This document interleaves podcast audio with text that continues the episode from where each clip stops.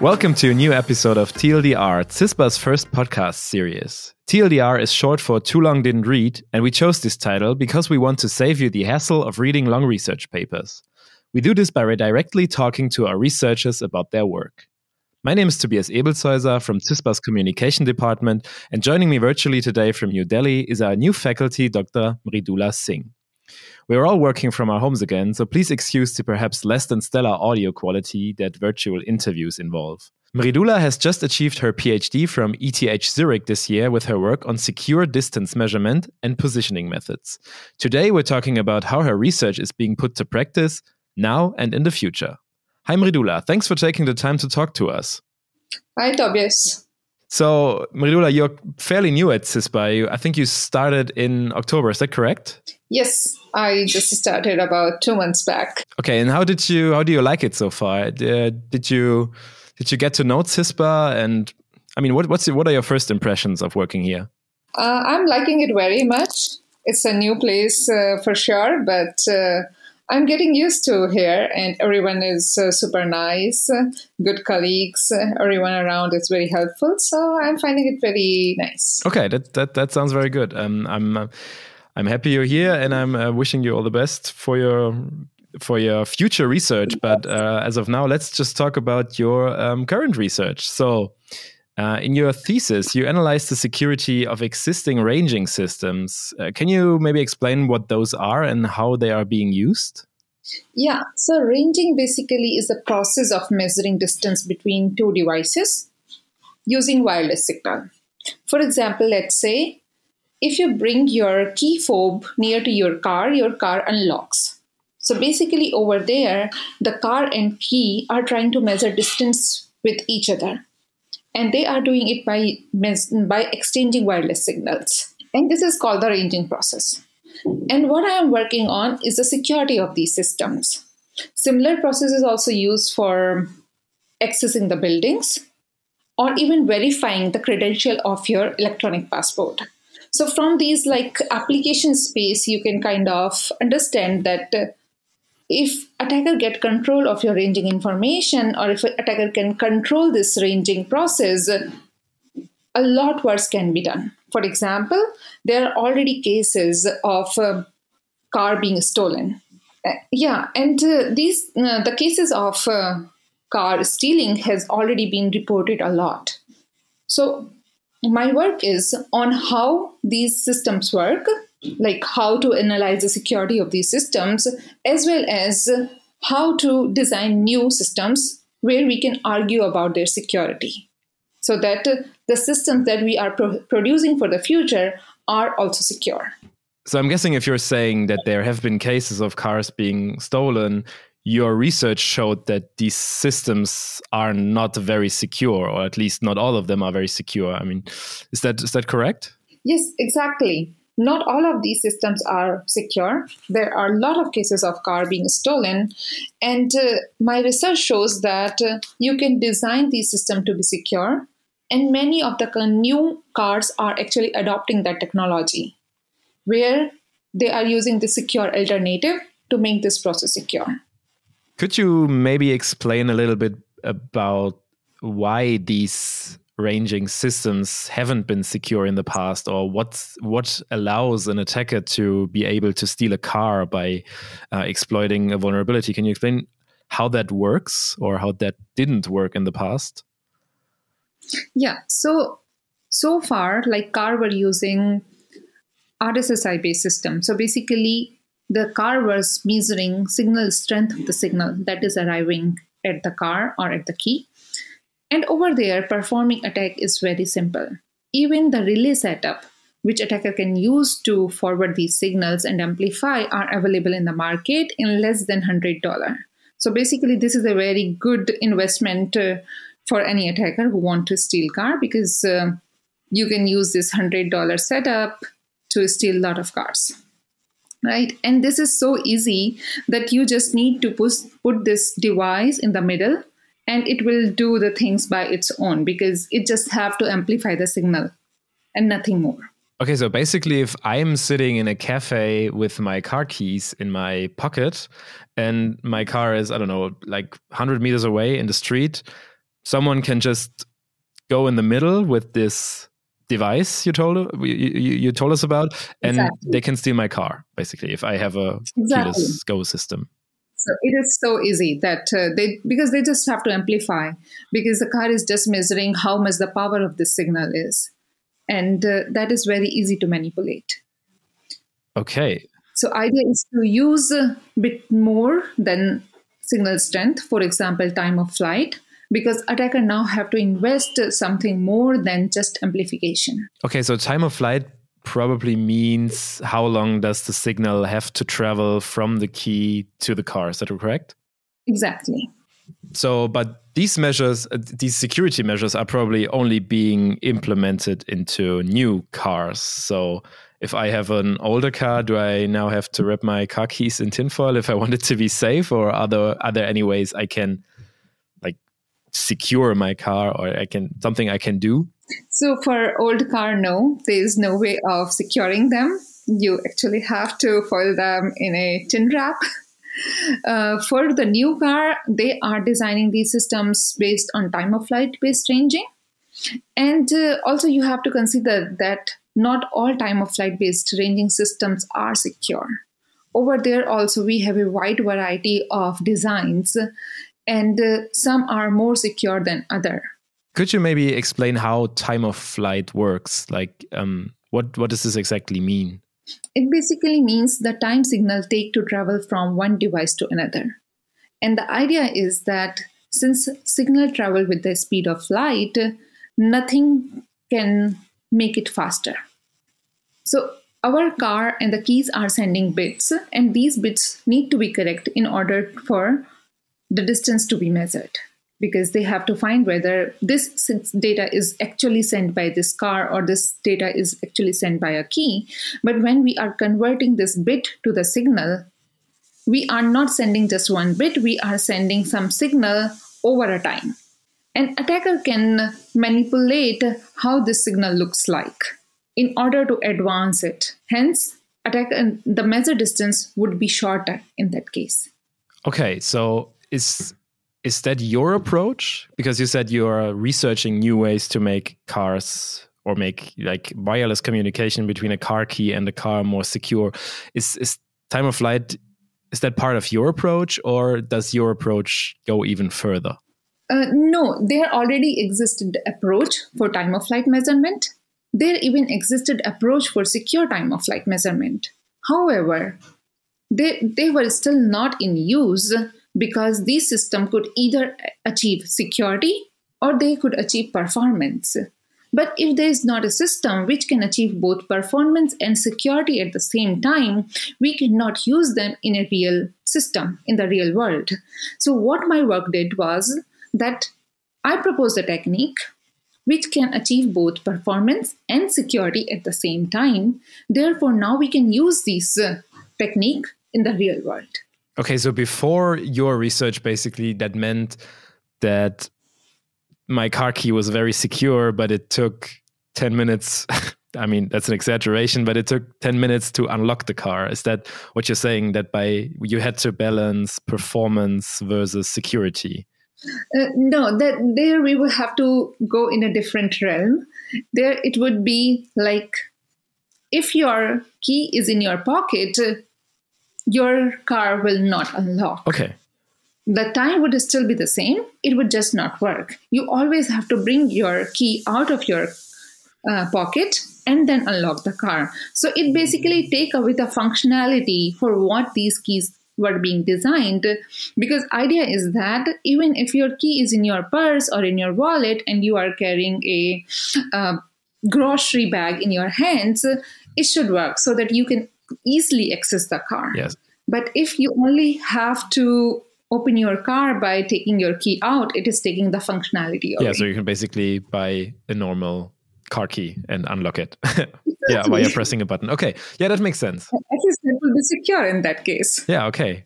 Okay, I'm not sure if everyone under- really understands this correctly. So maybe let's just talk about how uh, a keyless car system works. How does my car know that I am standing in, in front of it and want to enter and unlocks for me? How, how does that work? Okay, so car and key are exchanging data with each other. And by using this data, they verify that this is the actual key that belong to this car.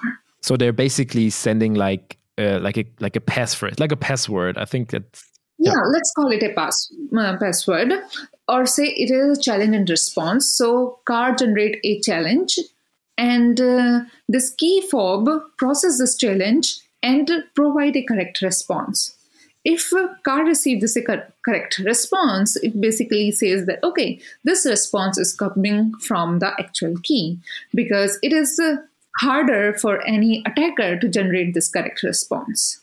Okay, but this, but if if a car and relies only on the general password, let's call it that, or a passphrase, then this is quite, as you said, this is quite vulnerable to attacks because if someone is in the middle and amplifies the code that is just in, you know, in the pocket of a person sitting in a cafe, then the car will start anyway because the correct passphrase is being entered, and that's where that's where other techniques yeah, come in. Exactly. Let's understand it this way: that uh, the key so the attacker can amplify whatever signal or the data that car is sending. So data is always converted into signal when it is transmitted. And attacker can always amplify this signal. So car will receive the correct data and the key will also receive the correct data because this data is still generated by both car and the key which are like actual entities like the current legitimate entities. But they are being forwarded by an attacker. Because attacker is not trying to impersonate as uh, the actual key it is just trying to relay the data from one to another. And that's where the time of flight checks come in as you've said before Exactly. That's where the time of flight checks come in because now, if uh, let's say car and the key are 100 meter apart, and uh, attacker would now to reduce the time of flight because time of flight for 100 meter is uh, more than the time of flight for two or three meter, which actually car checks that if you are in the two or three meter distance, the car should unlock, otherwise it should not unlock. In that case, now attacker have to manipulate time of flight, which is also possible if these uh, time of flight based ranging systems are not designed properly. But obviously, it is harder than just amplification. Yeah. Okay. So, but your approach, the one that you developed and which is already being used in, in newer cars, that fixes this kind of vulnerability of time of flight. Is that correct? Yes. So the idea is to design the system which is both uh, secure and performant. And that's what my technique solves. Let's not go into too much detail about how your new approach makes keyless car systems more secure. Mm, let's just say it seems like it really does make it more secure because it is already being built into new cars. So, can you maybe explain how something like that works? How does your research make it into uh, a real product? How do car makers approach you, or how how does this general transfer work? So 3DB, which is a startup in Zurich, was already working on this idea, on the idea of making keyless entry and start system secure. And it was a good opportunity for me to contribute. And I helped them by designing this approach and proving that this is a secure alternative for whatever exists so far. So, when it comes to automotive security, your work does not stop at keyless systems. You are also researching methods for secure positioning of autonomous vehicles. Can you explain why that will be important in the future? For the autonomous vehicles, one of the important requirements is that they should be able to locate themselves as well as they should have the information that where everything else is located. For example there is a vehicle 10 meter ahead or there is a vehicle 10 meter on the back. And this information is very important if they don't want to collide with each other. And that's where my research come into picture. I'm trying to figure out where these devices these vehicles are located And if they can measure di- distance with nearby vehicles accurately and securely. And I'm using here 5G technology to perform these ranging and positioning. Okay, so that means 5G networks. We're basically talking about like a mobile network, like what I what I need for my phone to be able to call someone or to be able to upload cat pictures to the internet. So we have 5G network and cars are connected with each other via this network and do they need additional hardware to be able to position themselves or will it just be enough for them to be locked into that network? So the idea of the 3GPP is already to enable 5G communication between cars. And my idea is to strengthen that process by enabling positioning.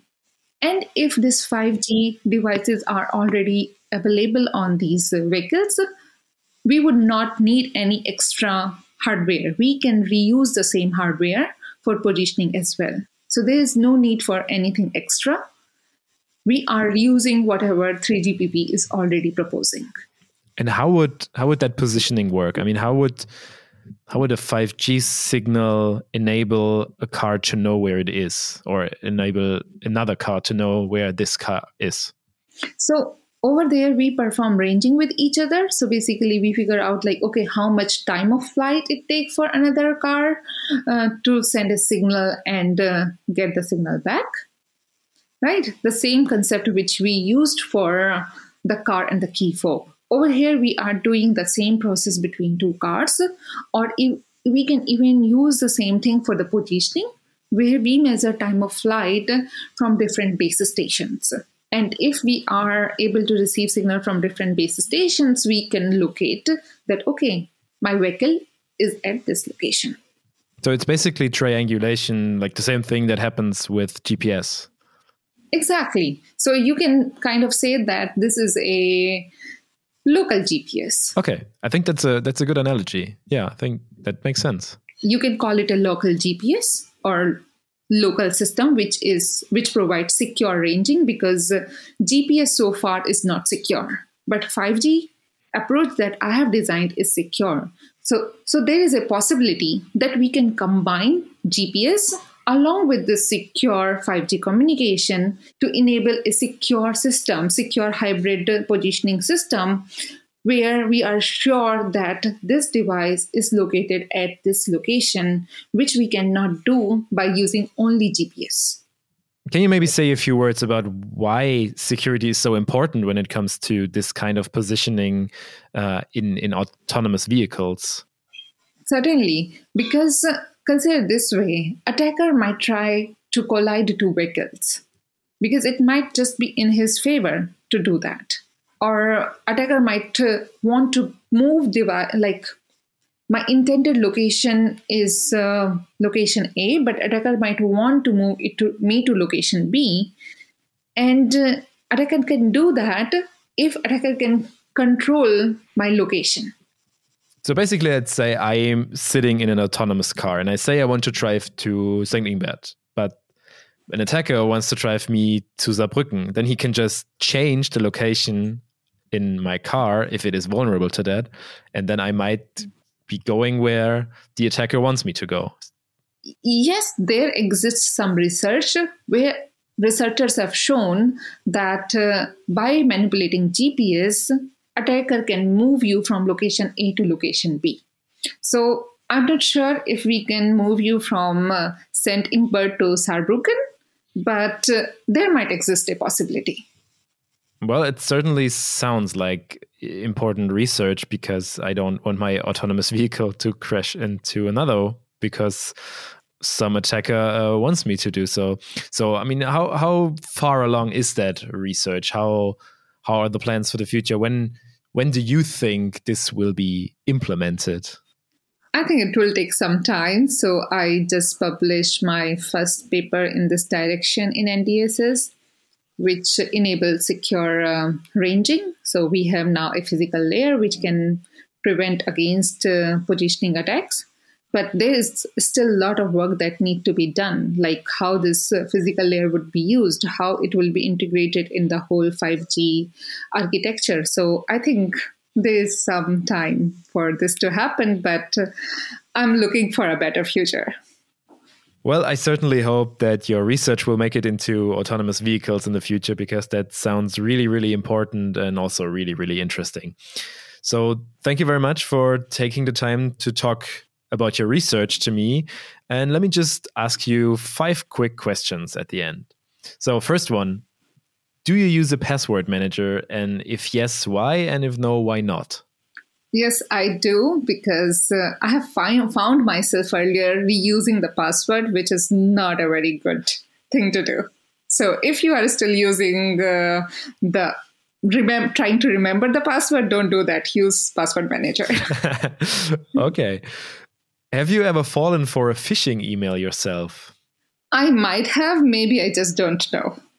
okay. Better to not know than uh, probably. yeah, exactly. do you handle your private data differently than you do with your data here at work? Uh, I sometimes does because uh, I am posting maybe some of my photos uh, in social media, but I would never do that to my anything related to my work. okay, smart home, yes or no? Uh, no, not so far, but uh, I might change into more smart home like kind of person in future.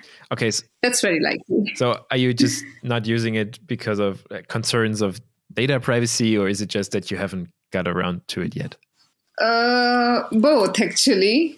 I'm taking my sweet time to decide whether I want to even use that or not. okay, I mean, take take your time. That's that's fair. Yeah, like I do care about my privacy, and given that kind of research I am doing, I have to be sure that okay, what I am leaking because I know I can leak a lot. okay. I use a lot of smart home, so I'm not sure how I want if I want to hear that answer, but okay. uh, and the last one, how do you feel about cryptocurrencies and have you ever invested personally? I haven't personally invested in cryptocurrencies, so I don't want to tell what others should be doing. okay, that that's fair. So, Mridula, thank you very, very much for taking the time to do this with us. And I um, wish you all the best in your future research, and I'm hoping uh, I get the chance to talk to you again. Yeah, thank you, Tobias. It was nice talking to you. Have a nice day and see you around. Bye. See you. Bye.